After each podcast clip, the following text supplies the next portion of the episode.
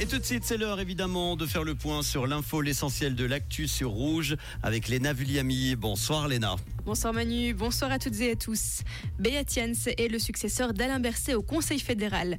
Le socialiste balois de 59 ans a été élu aujourd'hui par l'Assemblée fédérale et Viola Amert sera la présidente de la Confédération l'année prochaine. Les six conseillers fédéraux sortants ont été aisément réélus. L'UDC Guy Parmelin a obtenu le meilleur score avec 215 voix. La moins bien réélue est la socialiste jurassienne Elisabeth Baumschneider avec 151 voix.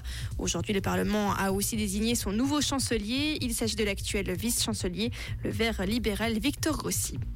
Les précipitations continuent en Suisse romande. Ces dernières heures, le niveau de l'eau a grimpé de façon marquée, principalement pour les lacs de Neuchâtel et de Morat qui reçoivent le surplus du lac de Bienne.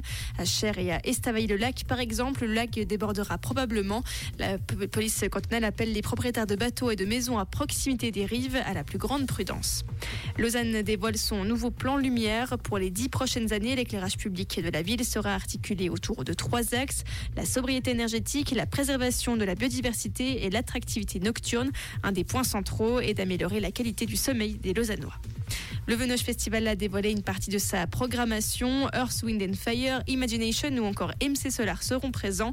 L'événement aura lieu du 14 au 17 août à Panta. Il y aura une soirée revival et une soirée électro. Et le samedi sera plus éclectique et dédié aux familles.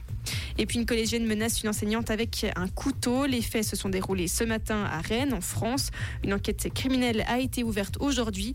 La collégienne est âgée de 12 ans. La professeure, elle, n'a pas été blessée.